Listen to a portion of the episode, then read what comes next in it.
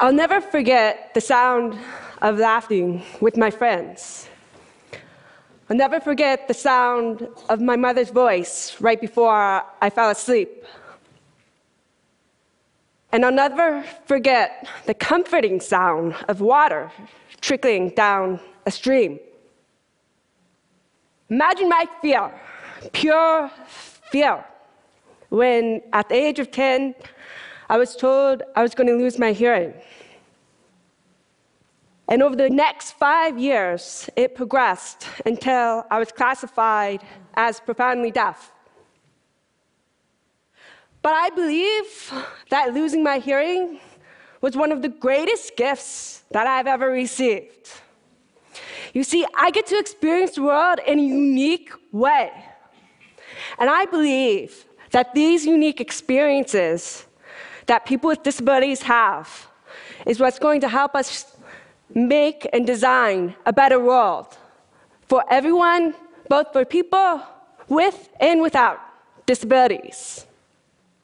Now, I used to be a disability rights lawyer, and I spent a lot of my time focused on enforcing the law, ensuring that accommodations were made. And then I had to quickly learn international policy because I was asked to work on the UN Convention that protects people with disabilities. As the leader of the NGO there, I spent most of my energy trying to convince people about the capabilities of people with disabilities. But somewhere along the way, and after many career transitions that my parents weren't so happy about, I stumbled upon a solution that I believe may be an even more powerful tool to solve some of the world's greatest problems, disability or not. And that tool is called design thinking. Design thinking is a process for innovation and problem solving. There are five steps. The first is defining the problem and understanding its constraints. The second is observing people in real life situations and empathizing with them. Third, throwing out hundreds of ideas. The more the better, the wilder the better. Fourth, prototyping, gathering whatever you can, whatever you can find to mimic your solution, to test it, and to refine it. And finally, implementation, ensuring that the solution you came up with is sustainable.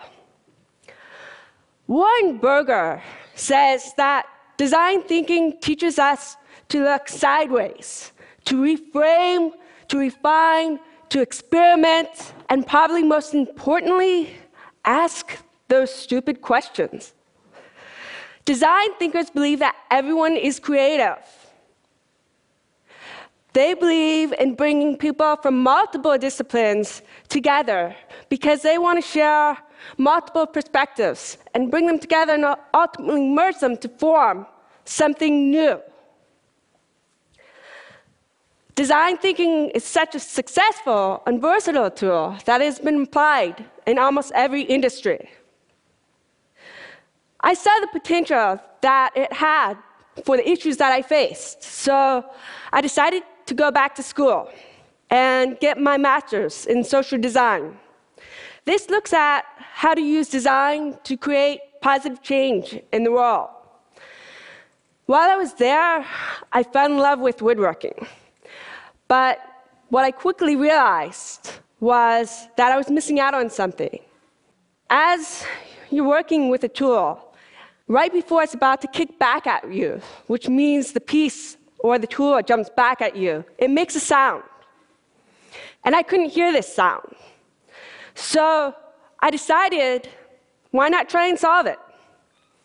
My solution was a pair of safety glasses that were engineered to visually alert the user to pitch changes in the tool before the human ear could pick it up. Why hadn't tool designers thought of this before? Two reasons. One, I was a beginner. I wasn't weighed down by expertise or conventional wisdom. The second is I was deaf. My unique experience of the world helped inform my solution. And as I went on, I kept running into more and more solutions that were originally made for people with disabilities and that ended up being picked up, embraced, and loved by the mainstream, disability or not. This is the OXO potato peeler. It was originally designed for people with arthritis, but it was so comfortable, everybody loved it. Text messaging. That was originally designed for people who are deaf. And as you know, everybody loves that too. I started thinking, what if we changed our mindset? What if we started designing for disability first, not the norm? As you've seen, when we design for disability first, we often stumble upon solutions that are not only inclusive, but also are often better than those when we design for the norm. And this excites me because this means that the energy it takes to accommodate someone with a disability can be leveraged, molded, and played with as a force for creativity and innovation. This moves us from the mindset of trying to change the hearts and the deficiency mindset of tolerance to becoming an alchemist, the type of magician that this world so desperately needs to solve some of its greatest problems. Now, I also believe that people with disabilities have great potential to be designers within this design thinking process. Without knowing it from a very early age, I've been a design thinker, fine tuning my skills. Design thinkers are by nature problem solvers. So imagine listening to a conversation and only understanding 50% of what is said. You can't ask them to repeat every single word. They would just get frustrated with you. So, without even realizing it, my solution was to take the muffled sound that I heard, that was the beat, and turn it into a rhythm and place it with the lips that I read. Years later, someone commented that my writing had a rhythm to it. Well, this is because I experience conversations as rhythms. I also became really, really good at failing, quite literally. My first semester in Spanish, I got a D. But what I learned was that when I picked myself up and I changed a few things around, eventually I succeeded. To similarly, design thinking encourages people to fail and fail often because eventually you'll succeed. Very few great innovations in this world have come from someone succeeding on the first try. I also experienced this lesson in sports, and I'll never forget my coach saying to my mom that if she just didn't have her hearing loss, she would be on the national team. But what my coach, and what I didn't even know at the time, was that my hearing loss actually helped me excel at sports. You see, when you lose your hearing, not only do you adapt your behavior, but you also adapt your physical senses. One example of this is that my visual attention span increased. Imagine a player, a soccer player, coming down the left flank. Imagine being a goalkeeper like I was. And the ball is coming down the left flank. A person with normal hearing would have a visual perspective of this. I had the benefit of a spectrum this wide. So I picked up the players over here that were moving about and coming down the field, and I picked them up quicker. So that if the ball was passed, I could reposition myself and be ready for that shot. So, as you can see, I've been a design thinker for nearly all my life. My observation skills have been honed so that I pick up on things that others would never pick up on. My constant need to adapt has made me a great ideator and problem solver. And I've often had to do this within limitations and constraints. This is something that designers also have to deal with frequently. Now, my work most recently took me to Haiti. Design thinkers often seek out extreme situations because that often informs some of their best designs. And Haiti, it was like a perfect storm. I lived and worked with 300 deaf individuals.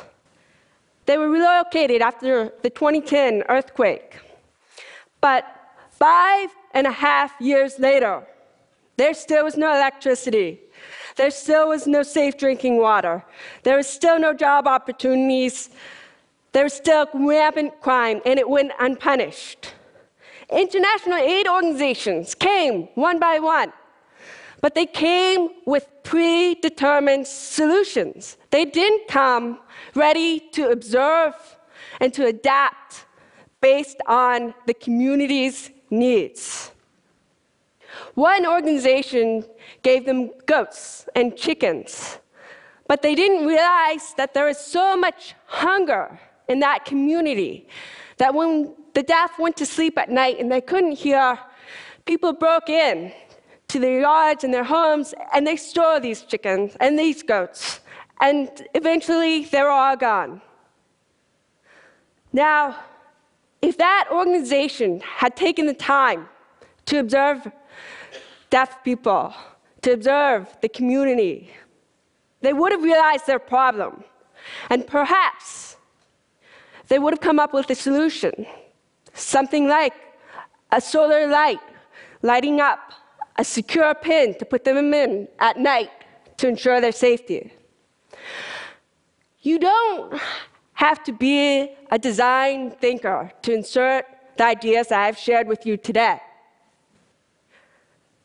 You are creative. You are a designer. Everyone is.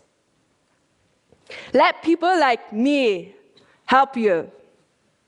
Let people with disabilities help you look sideways and in the process solve some of the greatest problems. That's it. Thank you.